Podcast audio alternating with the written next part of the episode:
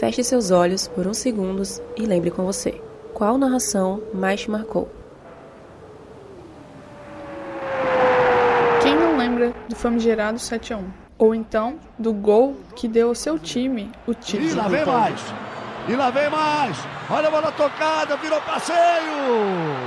Gol da Alemanha! Você consegue se lembrar do dia desse jogo? Do que estava fazendo, com quem estava ou de como se sentiu? E de quem é a voz que narra esse jogo? Provavelmente uma voz masculina. Lá vem eles de novo! Olha só! Gol da Alemanha! Mas essa voz que você vai ouvir também poderia estar na sua memória. Bateu, subiu o Juan. Recuperou o Hever. Tira a zaga. Paquetá.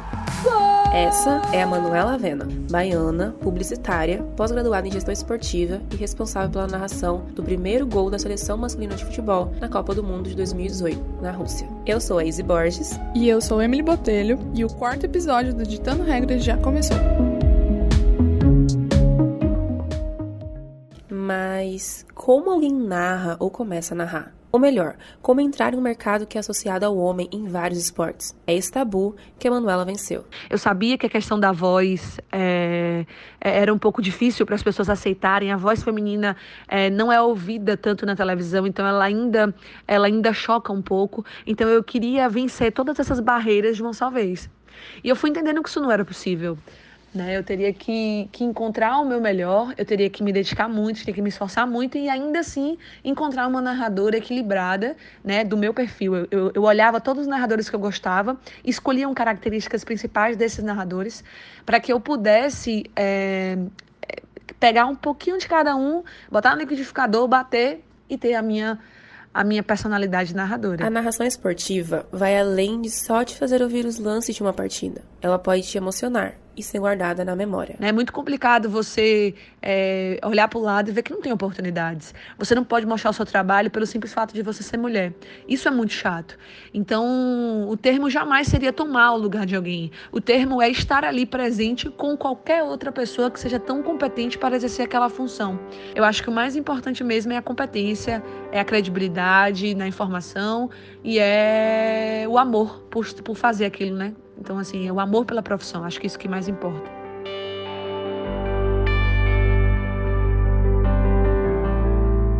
Hoje, esse espaço já está mudando. Já é possível ouvir uma mulher narrando um jogo, de futebol ou de outros esportes, seja feminino ou masculino, mas elas ainda enfrentam muitos desafios. Bom, o que eu posso dizer para as mulheres que querem trabalhar no ramo esportivo é que tenham muita força, sabe? Eu acho que é acima de tudo, assim.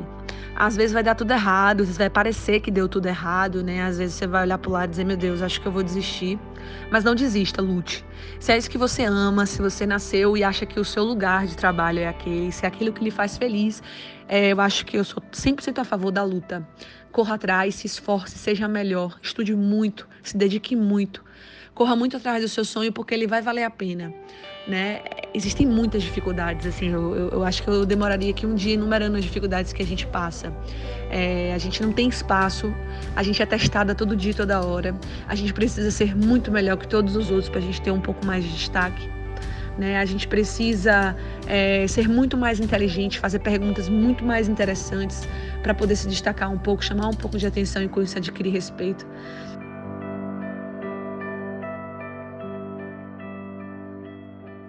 Manuela, que é apaixonada por esportes desde criança, já praticou de tudo, mas nunca havia pensado em ser narradora. Começou na área depois de uma pós em gestão esportiva. A primeira oportunidade foi em uma rádio web, onde fazia um programa sobre esportes gerais. Após isso, participou de uma seletiva na CBN, em Salvador. Lá, pôde ser pela primeira vez repórter e comentarista esportiva.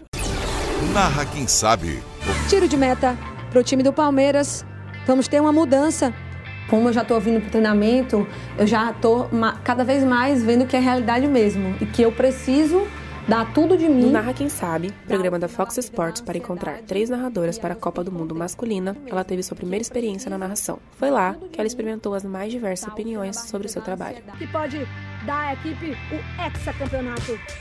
Os comentários negativos, eles colocam a gente um pouco para baixo, né? Você tá num desafio ali muito concentrada, certa do que você tá fazendo, se esforçando ao máximo, e as pessoas estão ali simplesmente para lhe ofender, não há porquê, não há, não há um, um motivo, né? Não existe um eu não gostei, não existe uma coisa suave, é só apenas no intuito de lhe ofender, lhe colocar para baixo, talvez por, por coisas que é, vêm da própria pessoa, né? Então eu procurava é, me, não me abster um pouco disso, eu procurava é, não, não dar tanta atenção a isso, porque eu precisava me fortalecer de coisas boas. Então, eu pegava aqueles comentários legais das pessoas de mais idade que diziam que não gostavam de futebol, que não assistiam de forma alguma e que só pararam para ver porque era uma voz feminina, porque era eu que estava narrando e que gostava muito do jogador fulano de tal, porque eu falava muito o nome dele, então sabia que aquele jogador era bom. Eu sempre me peguei pelas coisas positivas porque era isso que me motivava, né? Se a gente fosse pegar só pelo, pelos ne comentários negativos, a gente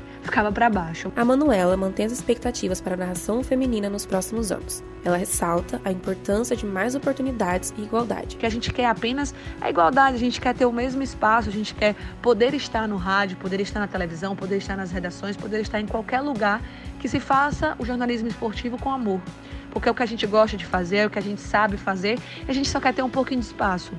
A competência é um dos fatores que passa pelo reconhecimento de que mulheres têm todas as condições de narrar uma competição esportiva.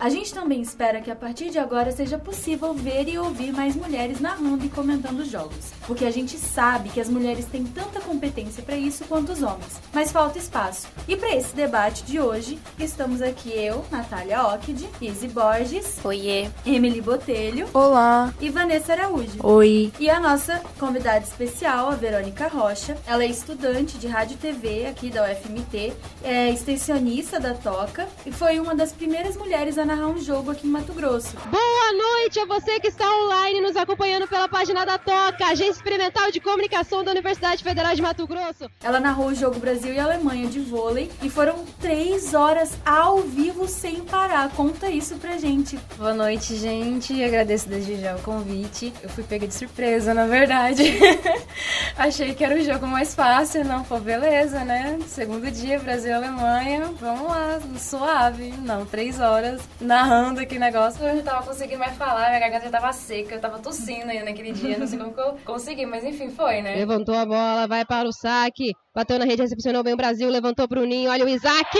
Ponto para o Brasil! E como que foi essa experiência por ser uma das primeiras mulheres a narrar um jogo assim aqui em Mato Grosso, cara? Que doideira. Então, eu, eu ainda não. Tipo, meio que não cai a ficha ainda, sabe? Essas coisas. Porque eu nem sequer achei na minha vida que eu fosse participar de algo tão grande como esse. Mas aí, tipo, surgiu essa oportunidade via Tamires e via Luan. Falou lá, não, então, gente, só uma coisinha leve aí, entendeu? Tipo, três dias, cobertura ao vivo, online, da VNL, só da VNL, né? A Liga das Nações de Vôlei. Masculina ainda. Falou, então.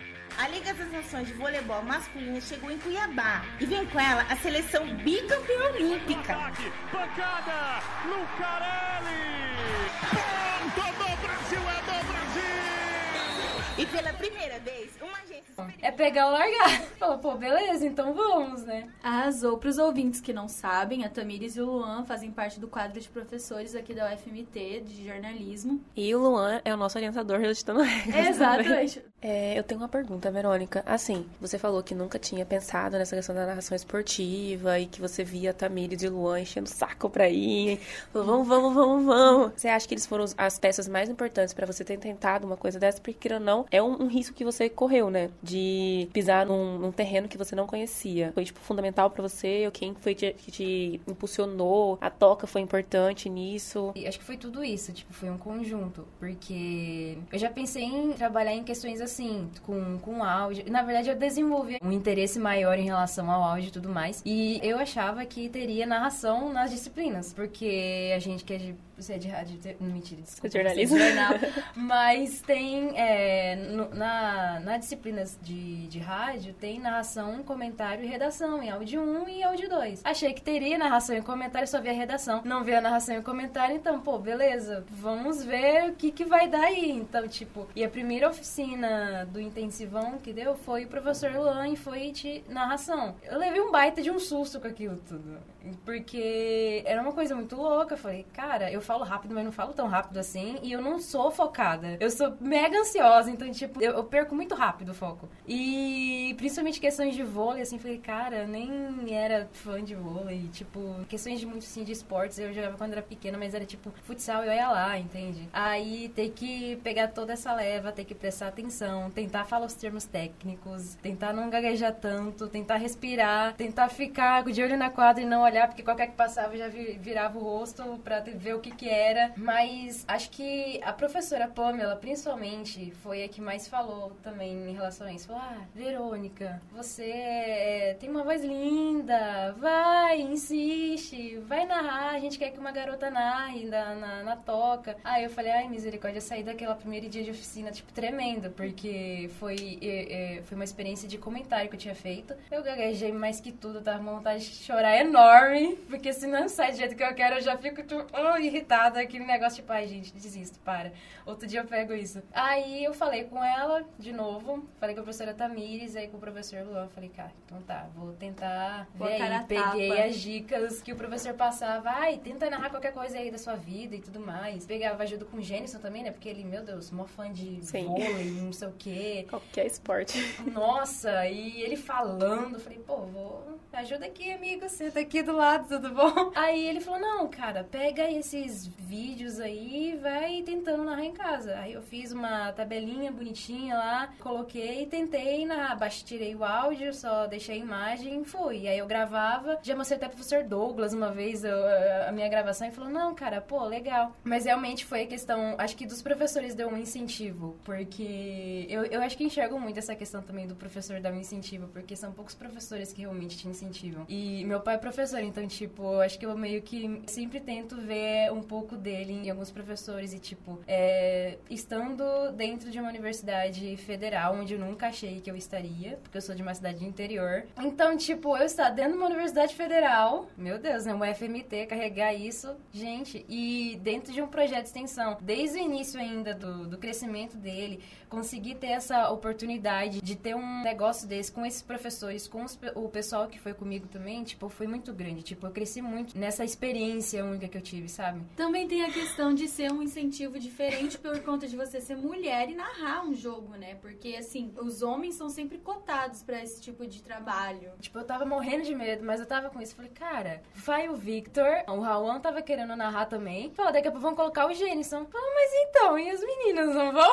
Na minha cabeça tava explícito errado. E eu tava olhando, tipo, gente, alguém, pelo amor de Deus, vai. Tipo, eu não quero ir, vai alguém.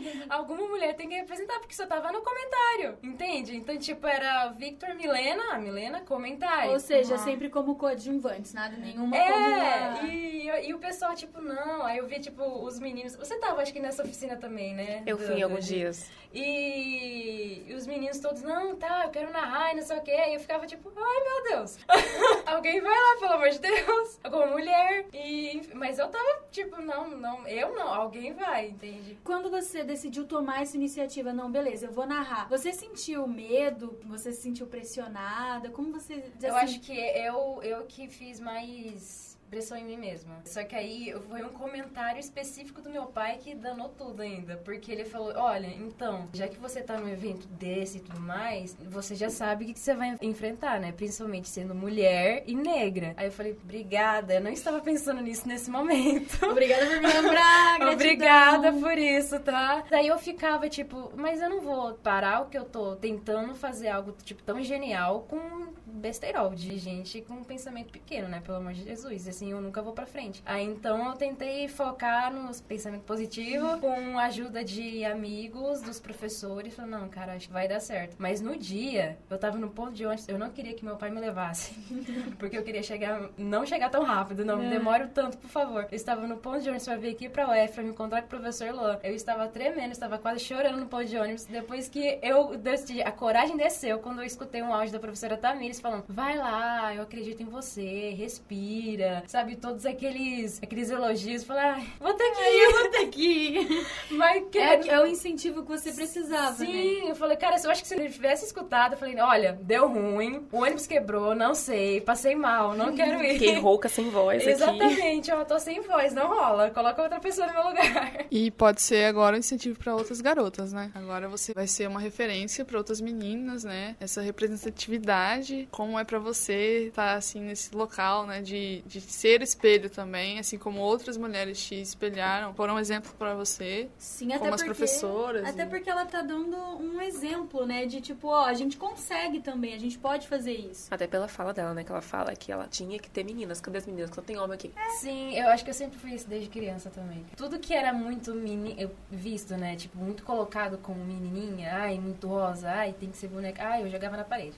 As bonecas de raiva, eu não gostava, ia ser do contra. Falei, não, não quero isso, desculpa, né, querido? Então, eu fico pensando nisso, falei, cara, é meio. Acho que é uma responsabilidade também, sabe? Quando a professora Pamela falou, ah, a gente quer uma garota também pra poder narrar, entende? Não só meninos e tal. Aí eu fui pesquisar se tinha alguém que já fez isso no rádio aqui em Mato Grosso. E eu não tinha encontrado, tipo, pelo menos na pesquisa também eu tava meio afobada, né? Talvez eu não tenha visto direito. Mas quando eu não vi, eu falei, ih, ferrou.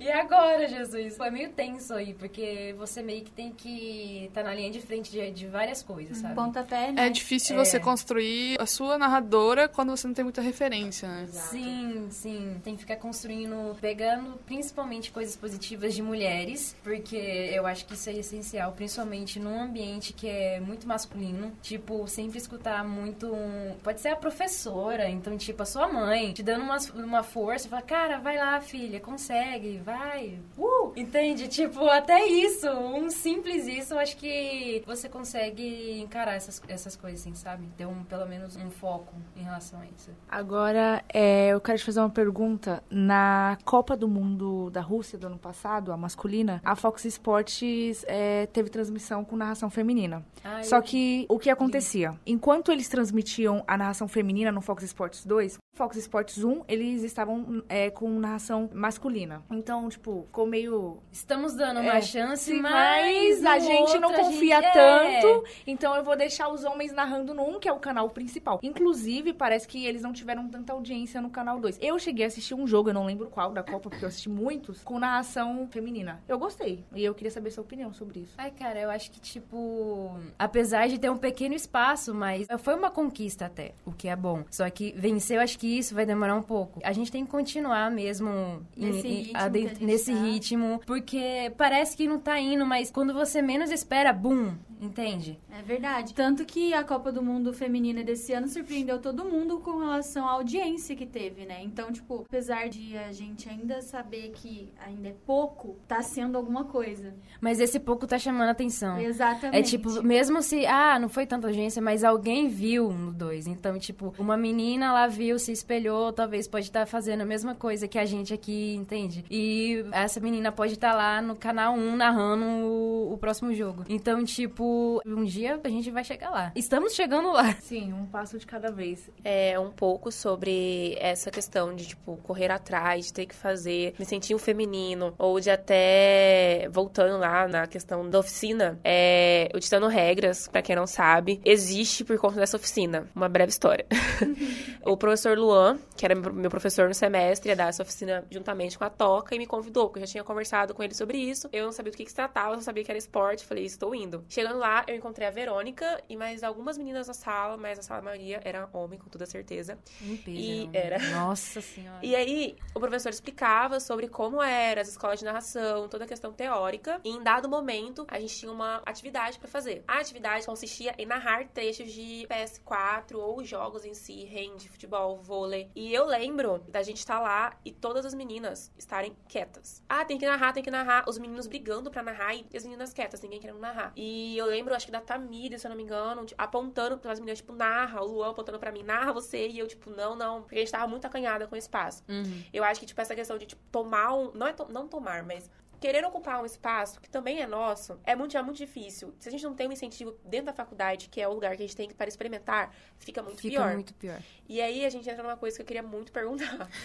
É, o, o Titano Regras atualmente é vinculado ao Comunicash, que é um projeto de extensão da UFMT. E você é- era bolsista de Sim. um projeto de extensão da UFMT, que é a Toca. É, o Comunicash é vinculado à Toca, de alguma forma, e a gente tá vendo que a, que a universidade teve vários cortes, dentre eles cortaram as bolsas. Você, como bolsista, uma mulher importante para a sociedade, porque, querendo ou não, você é um exemplo para mim agora, tão distante, agora eu tenho um tão próximo que tá sentado- sentado do meu lado, que eu encontro nos corredores. É muito frustrante a gente ver esse tipo de ataque à sua faculdade e ao seu desenvolvimento acadêmico. Só que no final, esse cancelamento das bolsas foi revogado e tudo mais. Mas eu queria saber de você, como bolsista, como isso acabou te afetando, por mais que tenha sido revogado. Foi até engraçado no dia, porque foi depois do e-mail que a Codex tinha enviado pra gente, caiu realmente a ficha que os cortes realmente não tava perdoando, tipo, ninguém, sabe? Tipo, muitos estudantes dependem da bolsa, porque a praia não, não consegue abranger todo mundo. É importante destacar também que talvez você nem seria uma das primeiras narradoras se não existisse o projeto de extensão, né? Talvez ninguém daquele grupo conseguiria ter tido aquela experiência. Aquela as pessoas, oportunidade, aham, né? Nem as oficinas não teriam acontecido. É preocupante. É triste. Até mesmo ditando regras, né, gente? Exatamente. Exatamente, até mesmo a gente. É frustrante Sim. porque também tem relação com a falta de incentivo que a gente tem, né, cara? Aí É. você tem um espaço que você consegue esse incentivo, aí vão lá e cortam. Exatamente. e tiram isso de você. Tipo, é muito cruel isso, cara. Ah, a gente usa esse espaço pra poder melhorar a nossa aprendizagem. Muitas coisas que eu aprendi na toca eu não aprendi dentro de sala de aula, por N motivos. E, tipo, a gente sabe como é que é, entende? Tempo, alguma coisa deu errado. A gente sabe que na prática é completamente diferente, né, cara? Sim, e a gente, diferente. nós como mulheres, a gente tá tendo um espaço pra poder trabalhar com um assunto que não é muito aceitável lá fora pra nós mulheres. E assim, isso é muito frustrante mesmo, eu acho que é a palavra. Não consigo encontrar um outro sinônimo pra isso. E a gente também sabe, né, que a, a extensão é uma das formas que a universidade tem de relacionar com a comunidade externa, né? Tanto nesse jogo de vôlei, né, que vocês foram lá narrar, e tantos outros projetos que eles alcançam a comunidade externa e mostram para as pessoas de fora o que, que a gente tá fazendo aqui dentro, né? Se então, for- sim, desculpa, as pessoas realmente têm que entender. Uma universidade sem projeto de extensão não é uma universidade. É um elo que a gente tá fazendo com a comunidade. A extensão serve pra isso. Então, tipo, é, uma, é um tempo que a gente precisa repensar e olhar com cuidado o, o que tá acontecendo, entende? A Universidade Federal não existe se não tiver pesquisa e extensão. Basicamente Exatamente, porque a- as pesquisas, é, por exemplo, sei lá, um remédio, uma cura para uma doença, saem das faculdades. Aqui é o lugar pra gente pesquisar e fazer coisas novas, né? Coisas experimentais. E é muito legal a gente ver que os projetos de extensão, eles dão abertura pra gente conseguir tentar coisas novas. A gente tá tendo espaço pra isso graças a um projeto. Sim, de que a universidade não é um lugar tipo de balbúrdia. Não é só porque uma pessoa tá bebendo, ela é uma vagabunda, tudo mais, sabe? Essas coisas que acabam. As carregando- exceções, né? Isso, associações, tipo, muito, muito Ou, ridículas. às vezes sabe? nem só exceções. Tem gente que mora na faculdade praticamente, que vem, estuda de manhã, à tarde faz extensão, à noite produz pesquisa, faz, escreve três, quatro artigos por ano, publica. Por que, que elas não podem ir pra um bar beber, gente? O que, que tem? Qual que é o problema? Por que, que as faculdades particulares ou as pessoas que não fazem ou que já fizeram, formaram, podem beber e nós, como estudantes de faculdades federais, não podemos? Só porque a gente é estudante federal, a gente tem que é, ficar isento de qualquer coisa? Não, a gente também tem que se divertir, a gente também tem que conhecer o mundo, principalmente a gente que é comunicador. Ah, Eu acho que o que conta, é uma questão de hipocrisia, talvez, também. É que a faculdade federal também ficou muito estereotipada, né? Então as pessoas é, acham que aqui só tem bagunça, a famosa balbúrdia, né? Como dizem Não por é? aí. Como só que não é diria. assim. É igual os estereótipos que eles criam pra quem faz história. É, Nossa. História, geografia, letras, enfim. Cursos de humanas em geral, Não né? é? Exato. São taxados como escolha Vendedor da de humanidade. Miçanga, essas Em coisas, tese, nossa. a gente não produz, né? Tipo, pra É. eles pesquisa não é produção. Mas, gente, Mas a gente as sabe- pessoas precisam entender que pesquisa, ela não engloba só ciências, biologia, medicina, essas coisas. Ciências envolve muita coisa. Você acha o quê? Que a sua vida é da forma que é? Por quê? A gente, você acha que você assiste os programas que você assiste por quê? Jornalismo, no... Aquela novela que passa. Aquela novela, Pesquisa, requer tudo, tudo, tudo requer pesquisa, tudo requer experimento, tudo requer, tipo, Crítica. Tudo, tudo. Então, acho que as pessoas têm que fazer esse balanço melhor, né? Isso que a Vanessa falou, né, é muito uma questão ideológica, né, que a gente sabe. E é justamente nisso que entra a importância da extensão. Quer dizer, não só da extensão, mas no caso, como ela tem maior proximidade com a comunidade externa, é a partir daí que a gente consegue mudar esse olhar que a comunidade tem de quem tá aqui dentro, de quem tá aqui pesquisando, fazendo iniciação científica, quem tá aqui fazendo extensão. Então, é essa relação que a gente consegue através dos projetos de extensão. Mostrar pra quem tá lá fora e que pode um dia estar aqui dentro, o que, que a gente faz aqui e pra quem a gente faz isso aqui. Porque a gente não tá fazendo isso aqui pro nosso próprio umbigo. A gente tá aqui fazendo pra sociedade. É, e com esse super diálogo da gente aqui sobre extensão, narração, a participação do universitário na faculdade, toda a nossa imagem, é, a gente finaliza mais um episódio de Dando Regras com a participação da Verônica. Obrigada, Verônica. Eu que agradeço, que isso. Aproveito o espaço para dizer que o Comunicast, de lá pra cá, e o Estando Regras não vão parar, não vão nos calar, nós vamos continuar fazendo barulho e vocês vão ter que nos escutar. A extensão é pra isso e a gente vai ser ouvido. É, bom, gente, então a gente fica aqui com o nosso quarto episódio do Editando Regras. Se você teve alguma experiência com narração que você queira compartilhar com a gente, conta pra gente. Tem alguma, alguma narradora que você gosta pra caramba, tipo, nossa, ela é minha inspiração, assim, manda pra gente. Fala com a gente no arroba comunicast, o FMT no Instagram e no Twitter. A gente tá lá, só troca ideia. A gente gosta de ouvir vocês também. Então, é, esse programa, ele teve apuração e roteirização de Isabelle Borges e Emily Botelho. Tchau, gente. Tchau, galera. Na apresentação, eu, Natália Ockde, Emily Botelho, Isabelle Borges, Safira tá na longe da gente aqui agora. A Vanessa Araújo Tchau, pessoal. e a Isabelle Fanaia na edição. E a Marcela, que tá lá no México. Tchau, Mar- Tchau, Marcelita. Besitos. E a supervisão foi do professor doutor Luan Chagas.